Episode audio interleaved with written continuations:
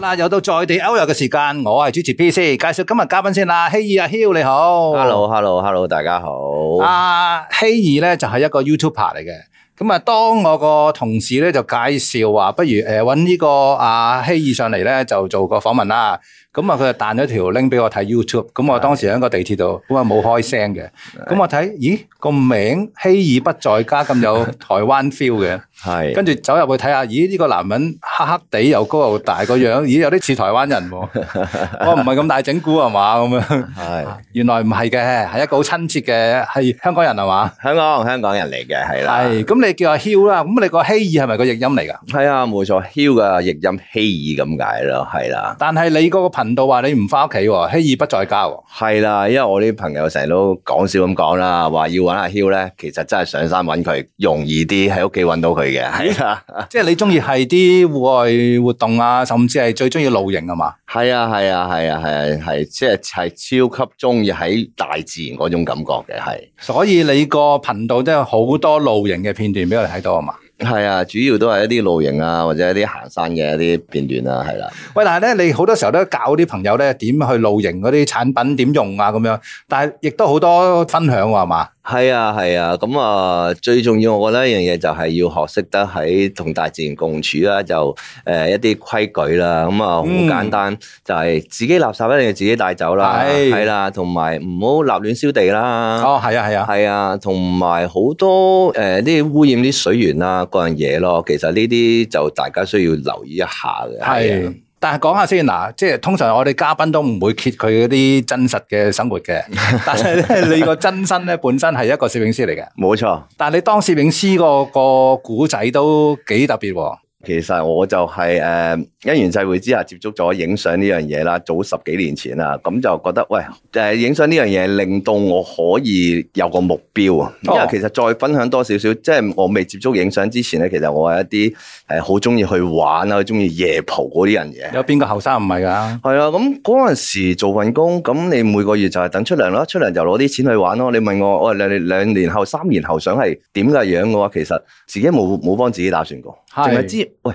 快啲出嚟，有錢去玩啦啊咁樣，係啦，咁就因緣際會之下啦，誒、應該係話我就買咗第一部相機之後啦，咁就會覺得我星期六日我可以唔去玩，我可以去影相喎，嗯，我變咗第二多咗第二樣嘢去做喎，咁變咗慢慢地慢慢地我就可能星期六日嘅話就去行山去影相，因為我開頭都係影風景先嘅。啊，咁之後都如是者影咗幾年啦，咁就去咗一個禪修營，一個攝影禪修營。攝影禪修影，系啦，系啦，哇系啦，好高係啦層次喎。係啦，咁就係我相信講禪修營嘅話，應該都係得一位法師會會舉辦嘅啫。咁就參加咗之後，我就突然之間係想以影相為一個人生目標，係，即係想做一個攝影師。 哦，就唔咁係就出家嘅。誒唔係，即係你嗰位， 你嗰位講師係一位出家人士啊佢嘛以，前係一位係啊出家人士，但係佢以前係一位攝影師。係仲好現代嗰只嘅，以前公司名 係啦，係啦，係啦，係啦，咁就又現代又經典嘅， 係啦係啦，咁就參加攝影師之後，就好想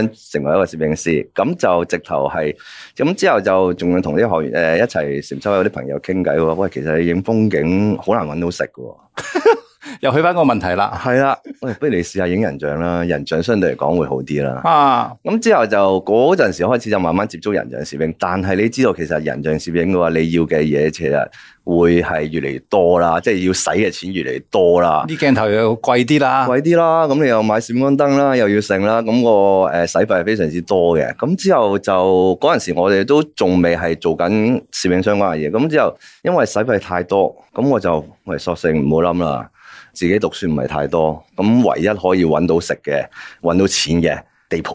哦，OK，係啦，咁就因為可能真係我誒、呃地盤會揾比較多啲錢啲啊，咁啊入咗去做地盤，咁就一路做地盤一路買器材咁樣嘅形式。但係你都有條件做地盤嘅，你又高大又又結實啲肌 肉，誒、即其實係我就唔得啦，咪 又肥又矮咁樣。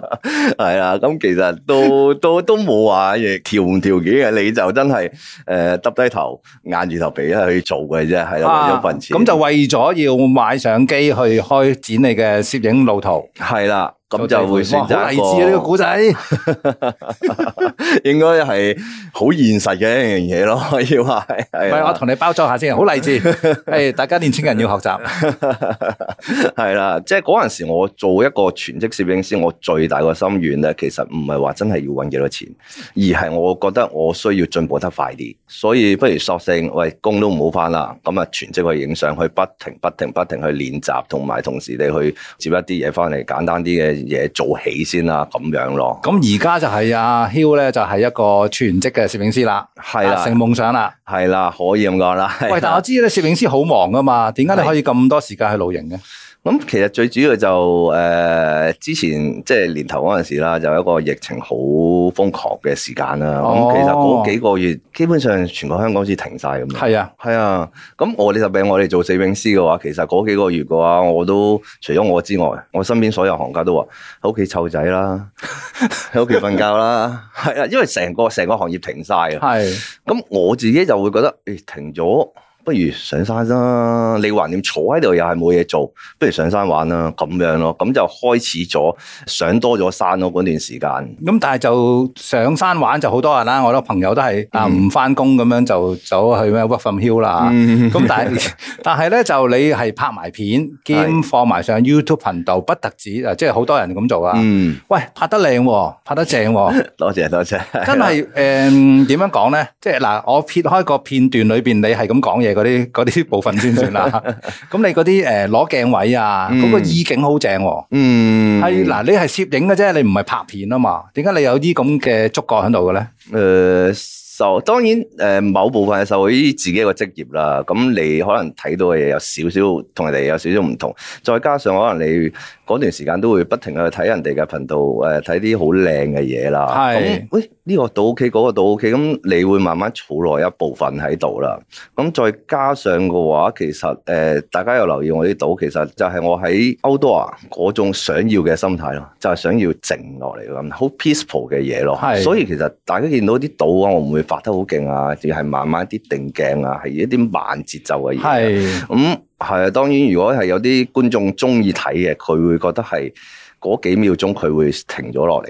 係啊，呢、個唔都係幾係秒鐘，應該一條片有廿零分鐘，除咗減去你講嘢嗰啲片段之外。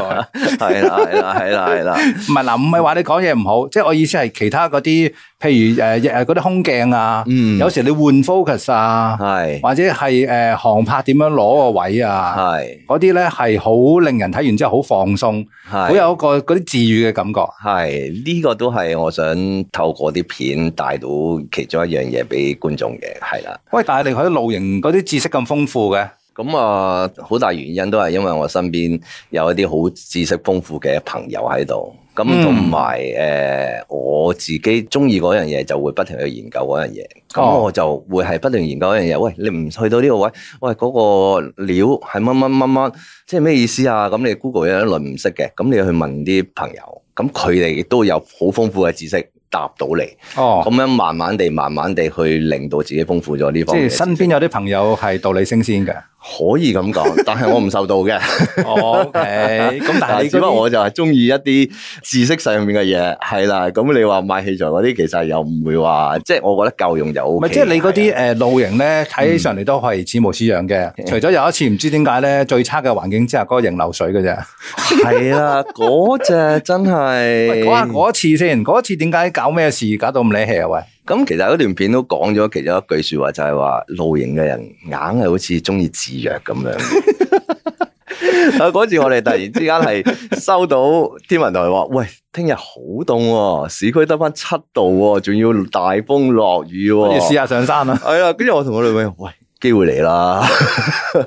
咁啊，同埋另外一個朋友，佢哋又佢又肯陪我哋癲喎，咁啊，不如試下上山啦，上上一日山啦，咁啊試下，真係好凍好凍好凍去 cam 嘅感覺啦，因為始終香港都凍嘅機會率係比較低啲啊嘛。係咁凍嘅，係啦，即係你可能一年都係得一兩日嘅，我哋就。仲要上埋山添。係啦，所以點點解我就話條片誒係話接近零度，因為其實真係大風，再加個誒、呃你個人係濕嘅，因為全晚係落緊雨。我諗係落到我哋走嗰陣時都係落緊雨，係落咗十幾個鐘頭雨，再加上凍，咁我所以嘅體感係應該接近零度啦，即係我哋冇實質去度，但係以我哋嘅經驗話俾我知，即係零度咁凍啦。係啦，係啦，係啦，係哇！啦。點解搞嗰個營會漏水㗎？你唔係啲對啲器材好有研究咁啊？嗱呢樣嘢咧，就因為其實嗰只係新型，我係第一次用。哦係啦，係啦，係啦，完全唔知，即係都係膽粗粗攞出去用。咁同埋咧就都冇理由漏水㗎。咁呢樣嘢，咁就真係一分價錢一分貨啦。哦因為嗰個係一啲比較诶、誒國內嗰啲誒，大家自己上嗰條片度研究啦。係啦，係啦，嗱，嗯係嗰啦次就係、誒、雖然係你 hea 嘅啫，但係都係去咗一個好特別難忘嘅一個露營體驗啊！係喂，你除咗露營咧，你仲中意你真係自虐嘅喎、 你有個叫做超級自虐系列噶嘛？有啊，嚇咁啊，有啲長征嘅咩誒嗱，嗰、一次啊二十公里長征啦，即係係啊，喺大嶼山咁向大嶼山嘅南邊進發啦。係。咁啊，而家回想翻二十公里就唔算長征啦，係嘛？誒而家二十公里嘅話，其實真嗯係唔算長征啊啦，。普通嘅一一日行都係二十公里啦，隨時係嘛？係啦，咁啊一日如果淨係行嚟講嘅話，一日都誒二三十公里係起跳㗎啦，叫做係係啦，咁另外你仲有啲誒全酒嘅系列嘅，譬如係誒誒港島徑全酒啦，嗯。鳳凰徑係三日兩夜兼咧，你即係嗰個背囊都幾大嚿嘅喎。誒係啊係啊係啊，三日兩夜全走，再加上我嗰次都係孭埋相機，因為要拍片啊嘛，啊係啦、孭埋相機咁樣去孭埋腳架咁樣去做咯，係啊，咁啊，我一路睇嗰嗰三集啦嚇。嗯都係誒等你辛 苦嘅，因為咧嗱就首先就誒嗰、個日子都有啲熱嘅，係，咁你仲孭咁鬼大個背囊啦，係咁仲要係收尾行到，聽講你話行到行到攞柚開花係嘛？係 啊係啊，因為你係啦，即係你如果你着到一啲唔適合嘅一啲衫褲去去行啲咁長途嘅嘢咧，咁就真係有機會係係啲汗業主啊，有機會係形成呢樣嘢咯，係啊，係咁就，但係咧嗱，嗰次陪伴你三日兩夜嗰七十公里啦嗯。嘅伴侶咧，就係、你女朋友阿 May 啊嘛。冇錯， 咁啊，我見你嬲尾行咧，最嬲尾嗰段咧，行到咧就有啲，我唔知係感想啊，定係即係開始有少少啊即係神志唔清咁講一啲好有道理嘅说話 啦。你一路講啊，一路好辛苦啊，每一次都懷疑人生啊，點解要咁做咧？點解要咁辛苦咧？咁 樣，係啊。喂，嗰次行到嬲尾，即係真係嗰個感受係點啊？其實即係你行緊嘅途，就係特別行到第三日啦。咁我哋會真係有一種感覺，做咩要咁辛苦咁樣去去去虐待自己，去去做呢件事你啊？自己話嚟嘅，係啊，因為其實诶、呃，对于某啲朋友嚟講，可能三日兩夜行一條縫徑係哦好呢個好簡單嘅嘢，但係即係可能我就即係之前诶、呃有幾年係冇做過運動，之後一做運動就去做一啲咁長征嘅嘢，對我嚟講係一個好大嘅考驗嚟嘅。仲要孭住背囊，夜晚要自己紮營扎營係啦可以嘅孭就埋自己煮嘢食咁 樣。啊係啦，基本上都自己煮嘢食咁樣，咁啊，所以個背囊都唔輕啦，咁樣去做呢件事。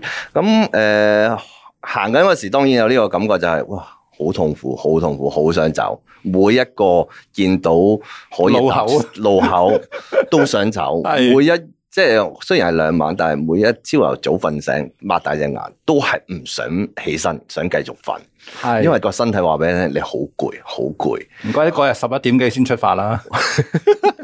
係啦，咁我哋又超少少嘅，即係可能瞓 瞓到十一點起身，我哋已經行夜啲，都要瞓晏啲。係係啦，咁但係诶、呃坦白講，當你去完诶、呃去到終點，去即係綠色油桶啦，嚇，嗰下湖光碼頭啊嗰陣時，係啦，你會回想翻呢幾日係好值得咁樣去做，幾辛苦都好，你會即係一個好難忘嘅經歷嚟嘅。咁之後我哋搭車走嗰陣時，我已經同我阿 May 啦女朋友講，我哋幾時又繼續去行。咁快，我日翻屋企沖完涼食完嘢，第日先講呢樣嘢添，我哋冇我哋搭本車， 真係超級自虐係啊！喎。我哋幾時去行埋條墨徑啊？幾時去行埋條衛信徑啊？不如我哋再大膽啲，一次過行晒四條徑啊！咁樣咯，哇，其實你個過程裏邊係真係好辛苦嘅，好辛苦啊！只腳係真係你上樓梯真係遞唔喐嘅，唔好話上樓梯，你行平路都都真係一見到凳你就想坐，一見到凳就想坐。腳又。痛啊嘛，你 ITB 有事啊嘛，係啊係啊係啊！嗰陣時就真係啲嗰嗰組肌肉仲未裝到，所以就好容易 ITB 有時係啦。但係你咁辛苦，你每一次都係想放棄、想逃走啊。嗯想誒、呃撤退嗰陣時候，啊只要你經過咗、捱過咗，總之你完成到咧，所有嘅痛苦都係你嘅回憶嘅咧，只係。係啊，但係你下一次又想再繼續挑戰自己噶啦。會啊會啊會，仲更加諗一啲更自虐嘅嘢咯。 咁但係咧，嗱，我就覺得咧，其實誒，我嗱而家就即係見到真人啦吓，即係睇片咧，阿阿希爾咧，阿囂你咧係高大啦，黑黑實實啦，好型咁樣一個戶外男士啦。係但係我睇嗰條片咧，你去完鳳凰徑嬲尾，咪行翻出去梅窩油桶嘅。係我覺得係最堅強嗰個，其實係應該係你女友阿 May 啊。嗱，點解咧？首先就係、誒，佢嬲尾嗰段咧，其實我見到佢係好輕鬆嘅。係我見到阿希兒就有啲即係腳步都好似好重咁樣 啦。係咁啊，去到個油桶咧完成咗啦，係你就挨住個油桶咧，慢慢喺 度喺度唞緊啦。你有冇留意個片裏邊見到阿 May 咧？其實佢做緊乜嘢啊？咦做緊啲咩 咧？冇留意你講咧。講嗱，你太攰啦嗰陣時係 嘛，同埋完成咗個心情係好複雜啦。係啊但我見到阿 May 咧已經係好輕鬆，後邊開定腳架，準備拍你哋自己 啦。咁啊，事實佢嘅體能真係好過我好多。佢係完全冇嘢噶，到咗哦，到咗啦，跟住就開腳架噶啦。收尾就見到你哋自己自拍咗，講到少少嘢咁樣啊。 啊，係有啊，有啊，有做呢樣嘢。係咪佢係對你一個好大嘅鼓勵嚟噶？咁啊，當然啦，當然啦。如果我哋即係如果自己一個去做嘅話，咁我諗完成到嘅機會率係非常之低㗎啦。咁你身邊有一個伴侶，你係肯同你咁樣去做一啲咁辛苦嘅嘢，之餘佢體能好過你，佢都唔會日日哦行快啲，行快啲，唔會叫你行快啲，而係因為知道你個誒能力冇咁好嗰陣時，佢願意去等埋你嘅話。係啦，即係可能佢行下行下又會停低等你，行下行下停低等你，咁你會令到個人嗰個仲更加有動力去完成呢件事咯。係啊， 係一個好旅遊啊，好好珍惜啊，曉啊，一定會，一定會，係 啦，即係唔係嗰啲都話唔嚟噶啦，走啦，不如呢度搭車啦，係啦，係啦，咁辛係苦做啦。咩啫？係啦，係啦，係啦，係啦，咁佢係會係默默地喺度支持緊你啊！即係啊，行行行行行快咗，哎原原來你仲喺後面喎，佢企喺度等埋你啊，咁樣嗰啲一啲弊啦神，秘嘅嘢我唔知呢啲係咪真 係阿囂自己心底嘅説話，而家開咗咪夾硬逼佢係要咁樣 承認。喂，但係講到誒嗱，有有一個伴啦，有一個好好嘅伴咧，陪你去咗咁多嘅經歷啦，嗯。開得關啦，飛得走啦。喂，有冇諗過同佢做一啲咩嘅大 project 咁樣啊？有有有有，咁誒、呃、講個最長遠嘅先啦。其係實我哋都有個共識，有生之年有終極機會目嘅標話，終極目標就係行條 PCT，美國太平洋山脊步道，冇錯啦，哇係一個從全長好似四千幾公里係嘅，啊係啊，一個打橫行嘅一個真係打橫行嘅呢個行山徑啊哇，起碼都四個幾五個月嘅喎。係啦，即係可能甚至乎係半年咁上下嘅。係即係如果我自己認為啦，如果去行得嗰度嘅啊話，我哋都唔想太走馬看花式。係啦，可能可能放慢啲腳步去欣賞。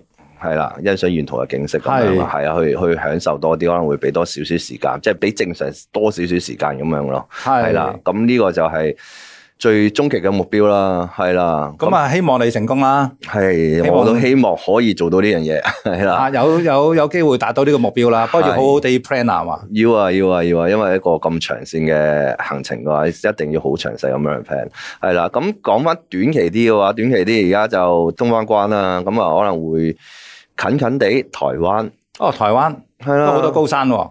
係啊係啊係啊，好似台灣都好多高山嘅，咁其實就會一嚟會唔會激進啲咧？就嚟一個台灣可以叫做堪稱最難嘅台灣中央山脈大縱 走。哇！你唔好再難啲，一嚟就咁 樣，系即即係自虐到一個咁嘅地步，就係一係唔玩，一玩玩到最難嘅，一係啊幾，辛苦喎。台灣嗰啲都即係刻苦型嘅喎。係啊，因為其實佢比香港會嗰、個，因為個山形會更加高啊，即係閒閒地都三千蚊起跳嗰啲咯，啊係啊，咁我哋雖然就話香港都行得多山，但係始終矮咧，你未試過誒會唔會有啲高山反應啊？或者上到有個空氣少咗，會唔會有啲會仲更辛苦？其實我哋都未感受過。嗰啲路又比較相對原始啲啦。香港始終都係原始極，都係好多人行過嘅路。係啊，係啊，係啊，係啊。咁誒、呃就係講翻原始呢樣嘢，其實我同我女朋友都係點解會第一條選擇會行鳳徑先咧？即係我哋第一條行晒成條係徑嘅，點解會行咗鳳徑先？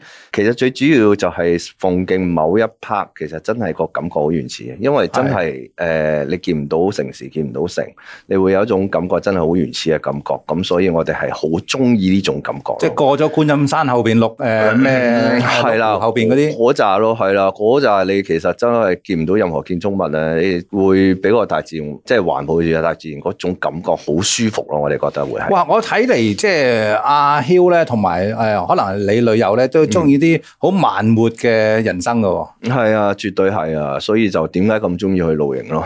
咁啊嗱，講到慢活咧，嗯咁、就嗱頭先阿阿囂就話，即係疫情期間就可能誒工作放低咗，所以多咗露營啦。嗯咁啊、疫情期間咧，我多咗喺屋企工作啦。嗯，咁、我屋企工作好悶噶嘛。係係咁啊，，我有兩個 mon 嘅，嗯咁我用上面個大 mon 做嘢。嗯下邊個細 mon 咧，我嗰陣時興咧就放一啲咧，譬如日本嗰啲可能一個鐘頭行山嘅片，嗯咁、我就放住佢啦。啊，嗯今日就去唔知咩竹波山行一個鐘咁樣。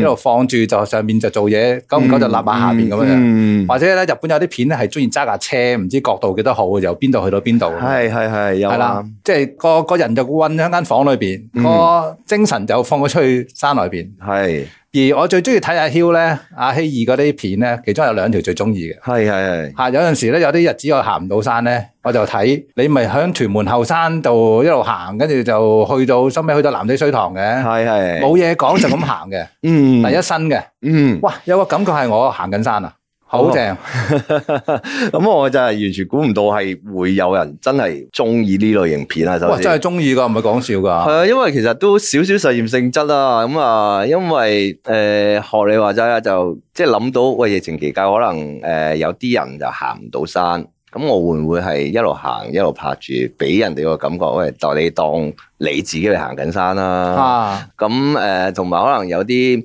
呃外國嘅朋友，佢哋可能真係想嚟香港，但係啲都嚟唔到嘅喎。咁佢甚至佢哋嚟，佢哋唔知道其實香港後花園咁靚噶嘛。咁亦咁都係即係兩個目標，佢會唔會即係所以就試一試咁樣嘅拍攝模式 O K 喎。 O K 啊，竟 OK 然喎竟然係嗱，咁但唯獨是就係點解 咧？即係嗱，如果呢啲咁嘅誒一路行住一路拍咧，香港都好多 YouTuber 會做嘅，即係係譬如我我哋好熟啊。啊啊邊個啦？係我唔好講個名 啦。但係佢咧係用快鏡嘅，係咁但係咧阿希兒咧就係正常速度嘅，正常速度，所以感覺係上我都係行緊山嘅。竟然大家都有呢個感覺，因為我其實我都因為其實可能兩條片誒個反應唔大啊，我仲以為唔係有人知嗯啫，我講咗就有人知噶 啦，係啊我屋企嗰個會知噶啦。 希望你就出多幾條咁嘅片啦。我會會會，因為其實嚟緊都會 keep 住喺山上面遊走啦。唔係，我想咁啊講咧，呢啲咧，呢啲片慳水慳力啊，係啊。唔使剪接，唔使配樂，係啊，其實真係拍完之後擺上去就 O K 噶啦。啊，剪頭剪尾就得噶啦嘛。係啊係啊，基本上都係。唯獨是如果你行過見到有啲途人係唔覺意講粗口咧，就瞄一瞄佢就得噶啦。我覺得其實都唔需要啊，係啊，因為咁先最咁先係真現實係嘛現實啊嘛，係啊，係咁 誒，嗱，講到話即係慳水慳力啊，又冇背景音樂啊剩嘅咧。嗯，另外有一條片咧，我係又係真係好中意睇嘅。你有一條片咧，就係、應該係你某一次去大嶼山露營咧，嗯我就覺得你係偷懶動部機，咁啊影住出 去出去嗰度應該係龜山島啊咁樣嘢係啦係。係咁就係就咁放咗部機喺度，就係三十分鐘就冇聲冇聲，係就等於我自己行山行到一個山頂位，就坐喺度望住個景，嗰三十分鐘就係嗰個感覺啦。竟然我就係嗰下就會好愕然，真係有人睇噶喂，喎，真係有啊！你當我咩啊喂？ 咪而家興嗰啲叫 ASMR 嘅片啊嘛，咩係啊誒自主感官經絡反應啊係嘛，啊，其實我係拍咗。五六條咁嘅片，但係因為見到冇乜反應，所以我係冇放到上你去。放多幾條 上去，開翻一個 playlist 係淨係放呢啲 ASMR 嘅。